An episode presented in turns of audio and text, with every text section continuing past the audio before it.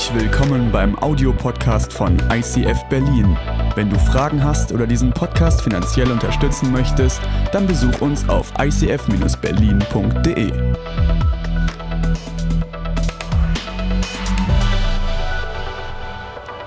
Kraftvolle Kirche ist eine Kirche, die nicht nur sich trifft, um sich intern zu treffen, um zu stärken, sondern die rausgeht. Und ich liebe dieses Thema kraftvolle Kirche, weil es geht ans Eingemachte. Und vielleicht fragst du dich, ja, wie viel Kraft hat meine Kirche und wovon hängt die Kraft einer Kirche ab? Von einem starken Pastor?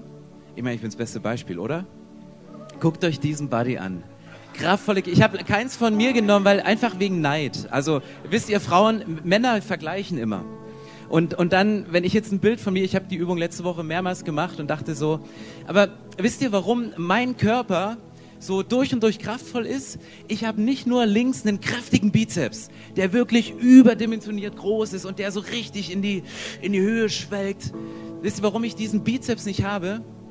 Weil mein ganzer Körper gleichmäßig von Muskeln, von saftigen Sehnen, von Gewebe, von, von, von allem durchdrungen ist. Dieser ganze Körper ist gesund, das ist alles fest und wenn wir auf Kirche gehen, dann, dann, jetzt lachen wir über diesen Punkt, sagen wir immer, ja, die Bibel, die vergleicht Kirche mit einem Körper. Die sagt, wenn ein Glied leidet, wenn ein Glied schwach ist, wenn ein Teil schwach ist, dann leidet der ganze Körper. Und es ist ungesund, wenn die Kirche nur so einen krassen Bizeps hat.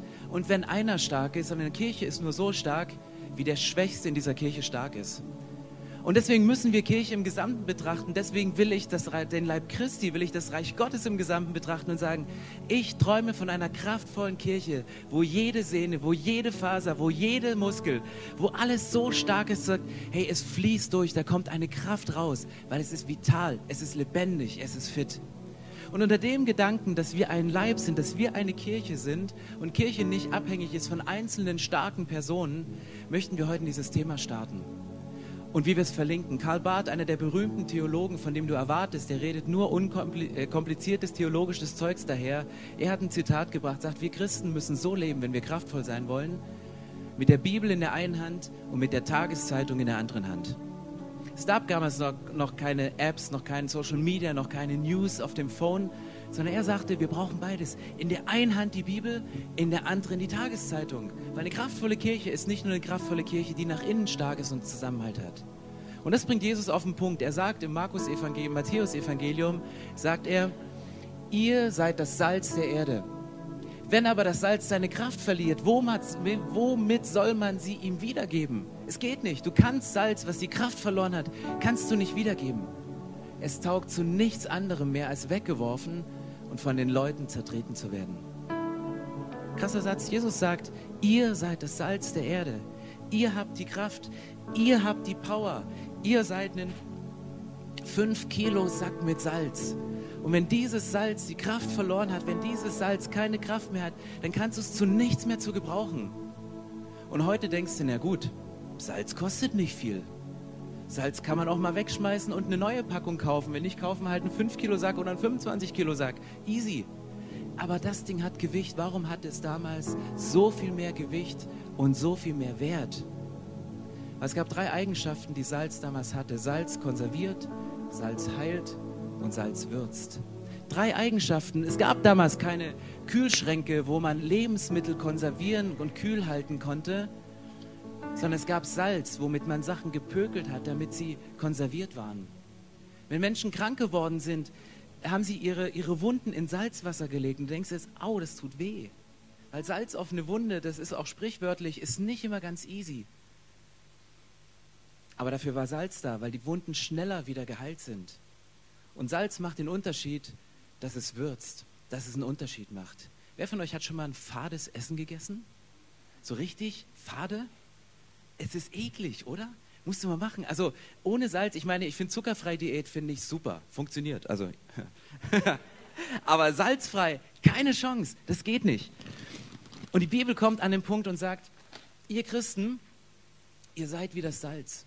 Ihr seid konserviert Werte. Haltet was aufrecht. Haltet was, was in, am Leben, was sonst kaputt geht. Ihr habt den Auftrag zu heilen, rauszugehen. Und Ihr habt den Auftrag, einen Unterschied zu machen. Einen Unterschied zu machen und die Welt zu würzen, ihnen einen anderen Geschmack zu geben, indem ihr eine andere Sicht reinbringt. Und dann wird die Welt um euch einen Unterschied machen. Und Jesus bleibt an dem Punkt nicht stehen und ich, ich kürze Salz heute ganz bewusst raus. Wenn ihr mehr zu diesem Thema wissen wollt, ist die 11 Uhr Celebration, habe ich zehn Minuten mehr Zeit und dann gehen wir an diesem Punkt tiefer, was es heißt zu heilen, was es heißt, einen Unterschied zu machen, was es heißt zu, zu würzen und zu konservieren. Aber ich möchte heute einen Schwerpunkt legen und ich habe Gott gefragt, was ist wichtig für die 10 Uhr Celebration? Der erste Teil oder der zweite Teil? Und ich bin beim zweiten Teil hängen geblieben, weil dieser Vers geht weiter. Der Vers geht weiter. Da steht, ihr seid das Licht der Welt. Eine Stadt, die auf dem Berg liegt, die kann nicht verborgen bleiben. Auch zündet niemand eine Lampe an und stellt sie dann unter ein Gefäß. Im Gegenteil, man stellt sie auf den Lampenständer, damit sie allen im Haus Licht gibt. So soll euer Licht leuchten vor den Menschen. Sie sollen eure guten Werke sehen und euren Vater im Himmel preisen. Wenn du diese beiden Sachen siehst, Salz der Erde und Licht dieser Welt, dann passierte was bei den ersten Christen. Sie haben eine Sache festgestellt, sie wurden zum Licht der Welt, sie wurden zum Salz dieser Welt, indem sie gute Werke taten, indem sie rausgegangen sind und angefangen haben, gute Werke zu tun, indem sie einen Unterschied gemacht haben, indem sie ihre Kraft gespürt haben und diese Kraft nicht für sich behalten haben, sondern mit dieser Kraft rausgegangen sind und einen Unterschied gemacht haben. Sie wurden zum Salz, sie wurden zum Licht durch ihre guten Taten. Und das ist der Punkt, an dem ich mich jedes Mal herausgefordert fühle, weil ich merke, wir können oberflächlich bleiben. Und wenn wir oberflächlich über Vision unserer Kirche reden, dann sind wir uns immer alle einig. Aber wenn es manchmal konkret wird, können wir uns die Köpfe einschlagen.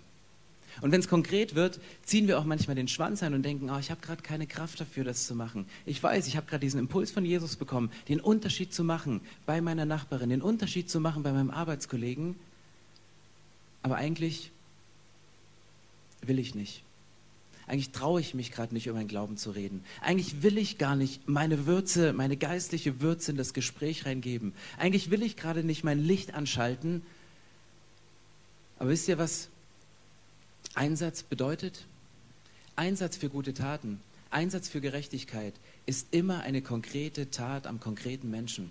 Es ist immer eine konkrete Tat am konkreten Menschen. Es ist immer praktisch. Es ist immer etwas, wo man sagt, ich mache einen Unterschied. Ich gehe da rein.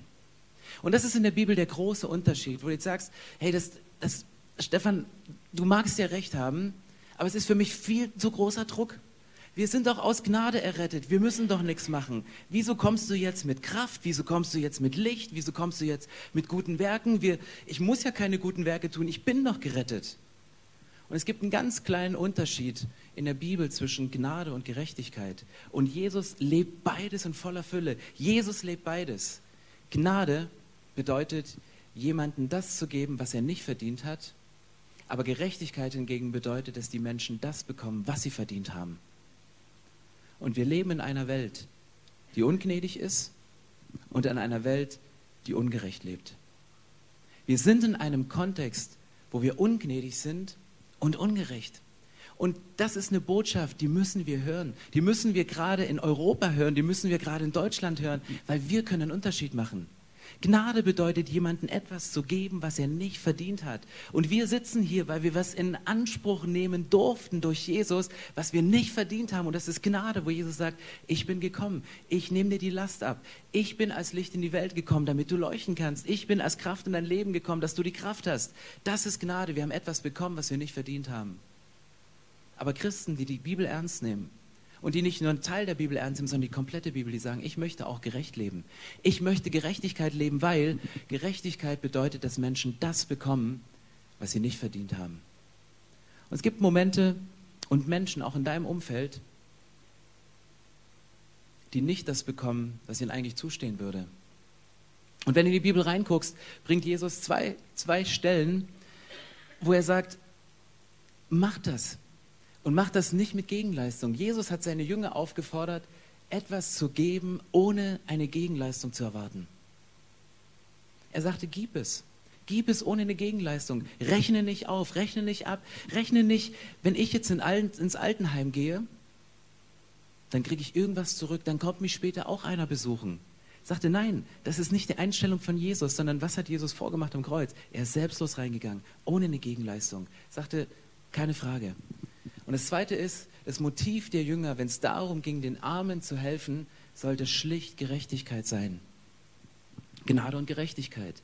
Die Spannung zwischen Gnade und Gerechtigkeit, in der du drin hängst. Und sagt, ich nehme Gnade in Anspruch, ich lebe Gnade, ich nehme Gerechtigkeit in Anspruch, ich lebe Gerechtigkeit mit meinem Umfeld. Und jetzt ist die große Frage, wie, wie sollen wir Christen eigentlich leben, wenn wir sagen, wir wollen ein kraftvolles Leben führen? Wir wollen eine kraftvolle Kirche sein. Wir wollen einen Impact machen. Wir wollen einen Unterschied machen. Für mich gibt es zwei einfache Sachen, die ein Christ sein soll.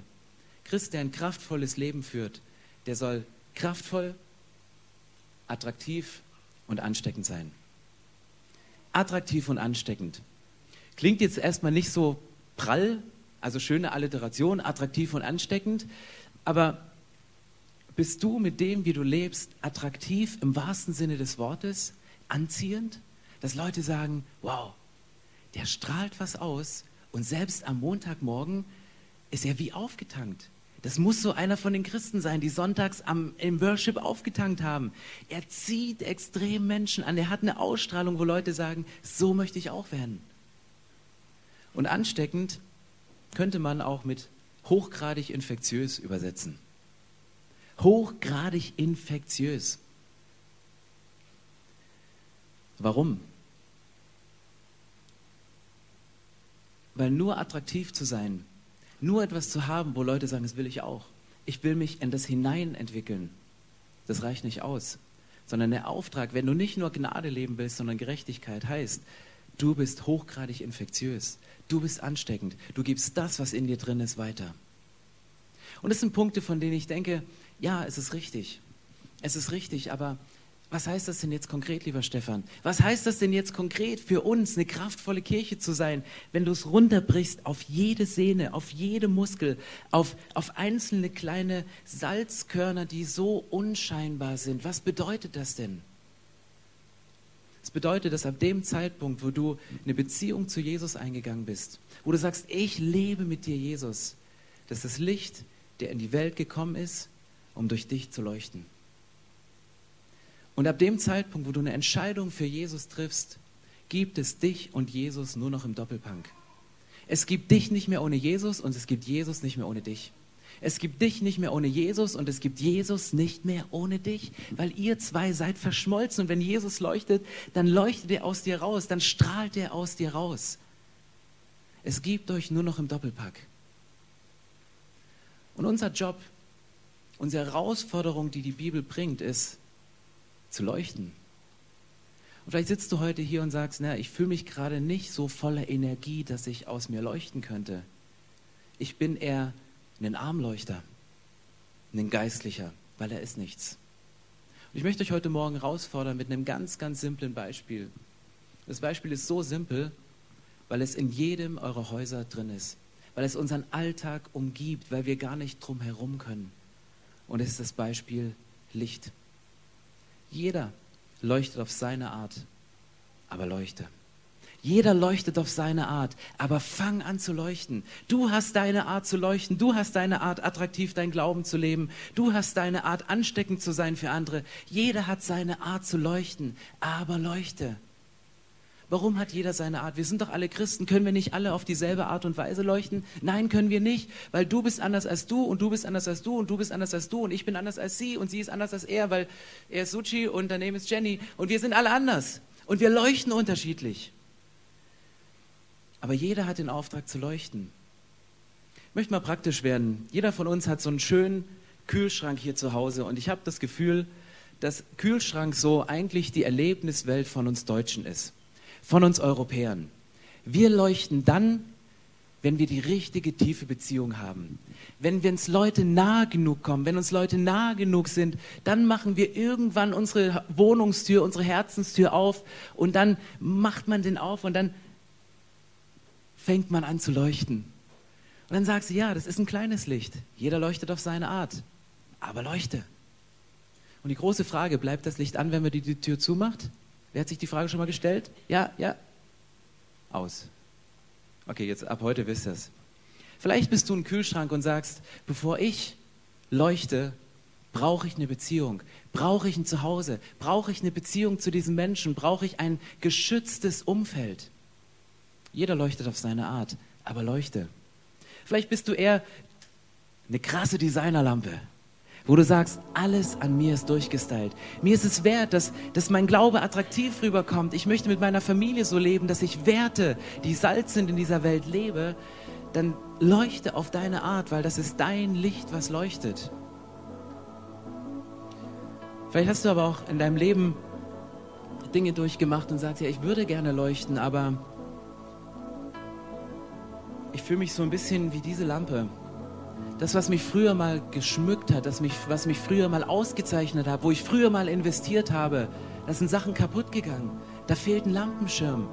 Da ist es nur noch ein Gestell, da sind Spinnweben dran, ist ein bisschen verrostet, also Messing rostet nicht, aber sieht ein bisschen oll aus, weil es zu lange draußen auf dem Sperrmüll gestanden hat. Das heißt nicht, dass du nicht mehr leuchten kannst. Jeder leuchtet auf seine Art, aber leuchte. Und du kannst leuchten. Vielleicht hast du so ein brennendes Herz und du bist so das Flutlicht unter den Menschen, weil du sagst, ich liebe es, meinen Freunden von Jesus zu erzählen. Und bei dir vergeht keine Mittagspause, ohne dass du mit deinem Kollegen über den Glauben gesprochen hast. Und es endet jedes Mal in einem Übergabegebet, wo jemand Frieden mit Gott geschlossen hat. Dann bist du so ein Flutleuchter. äh, Flutlicht.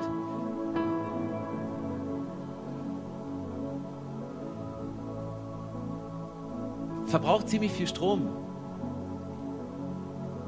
Aber es leuchtet. Oder du sagst, die ganze Zeit zu leuchten geht nicht, aber es gibt so Momente im Jahr, da mache ich mein Licht an. Vielleicht bist du eine Weihnachtsbaum. Und wir sagen immer so, ja, die U-Boot-Christen, die nur zu Ostern und zu Weihnachten auftauchen. Es ist deine Zeit. Jeder leuchtet auf seine Art, aber leuchte in dem Moment. Wenn du Weihnachten vielleicht nicht in der Kirche warst, aber sagst, ich habe Freunde, die noch nie in der Kirche waren, dann leuchte zum Public Viewing und bring sie mit in die Kirche und sag, das ist mein Moment, da möchte ich reingehen, da möchte ich meine Freunde mitbringen. Ja, ich, mir fällt schwer, die ganze Zeit so mit, mit, mit hochgradig Watt zu leuchten, aber jeder leuchtet auf seine Art. Aber leuchte. Es gibt Leute, die fühlen sich recht klein, weil sie sagen, was soll ich mit meiner Funzel schon bewirken? Diese Funzel, diese Fahrradlampe, die so klein scheint, Stell dir vor, dass du ohne diese Fahrradlampe nachts unterwegs bist und die Straßenlaternen leuchten nicht mehr. Dann macht diese kleine Funzel vielleicht nur einen ganz kleinen Lichtkegel, aber dieser Lichtkegel, der reicht aus, um den Weg, wo du hinrollst, den nächsten Schritt zu beleuchten. Und die Bibel sagt, dein Wort ist meines Fußes Leuchte und ein Licht auf meinem Weg. Das ist der Moment, wo du sagst, ich mache mein Licht an. Ich, ich helfe Menschen, den Weg zu finden.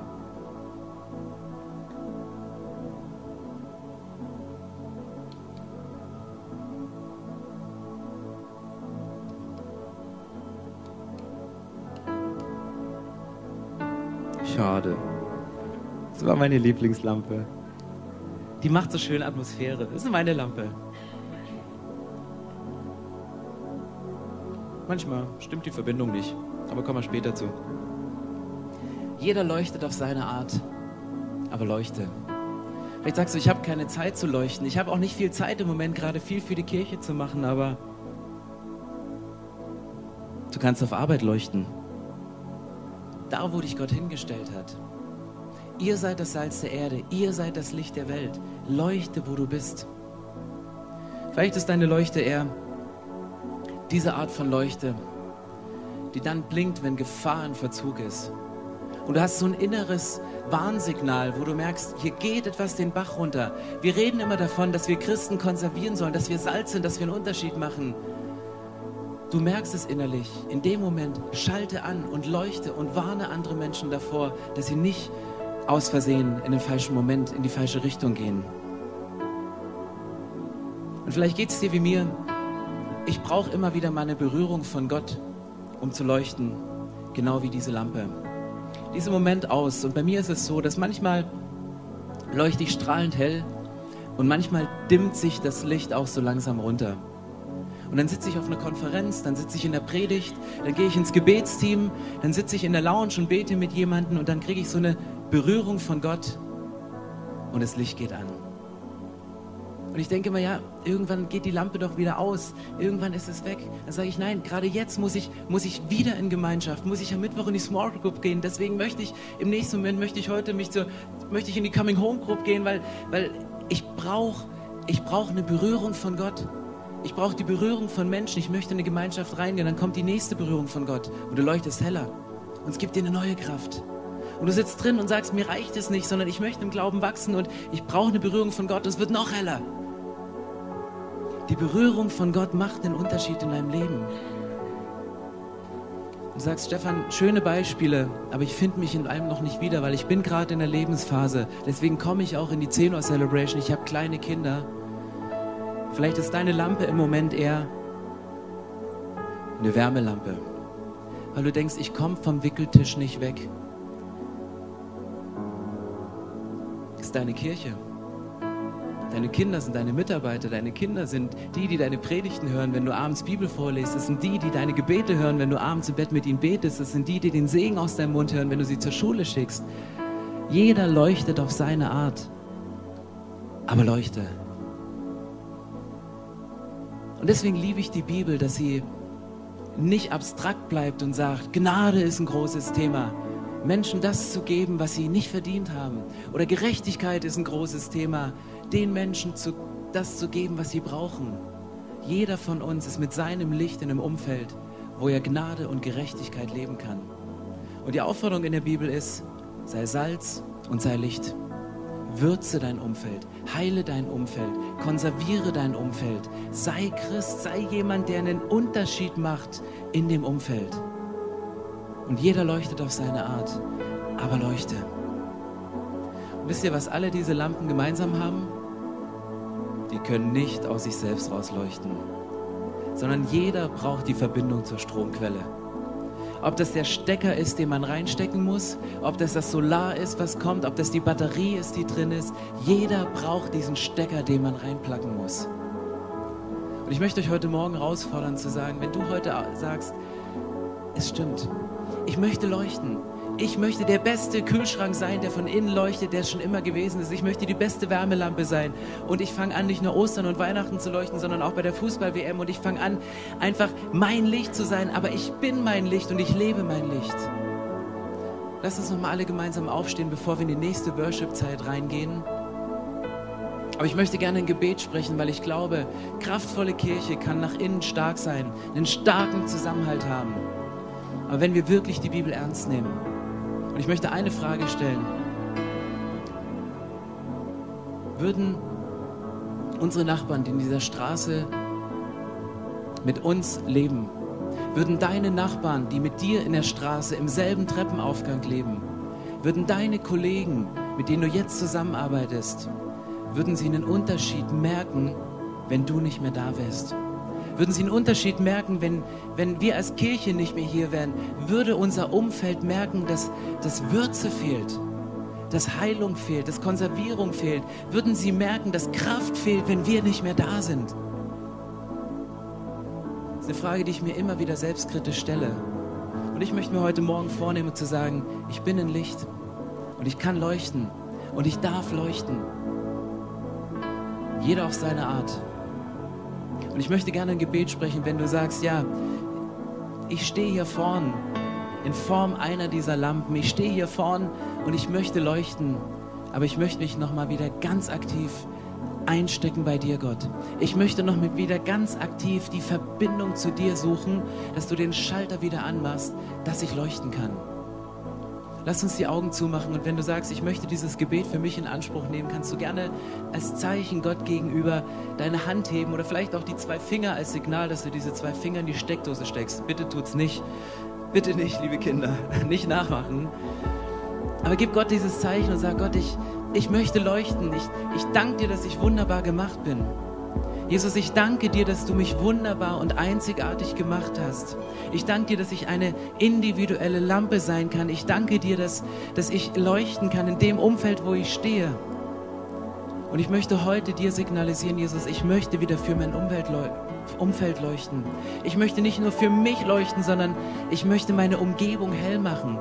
Ihr seid das Licht der Welt. Und wir sind das Licht der Welt, indem wir gute Werke tun, indem wir rausgehen, indem wir Menschen das geben, was sie brauchen. Und manchmal auch Menschen das geben, wonach sie nicht fragen, aber was sie, was sie dringend nötig haben.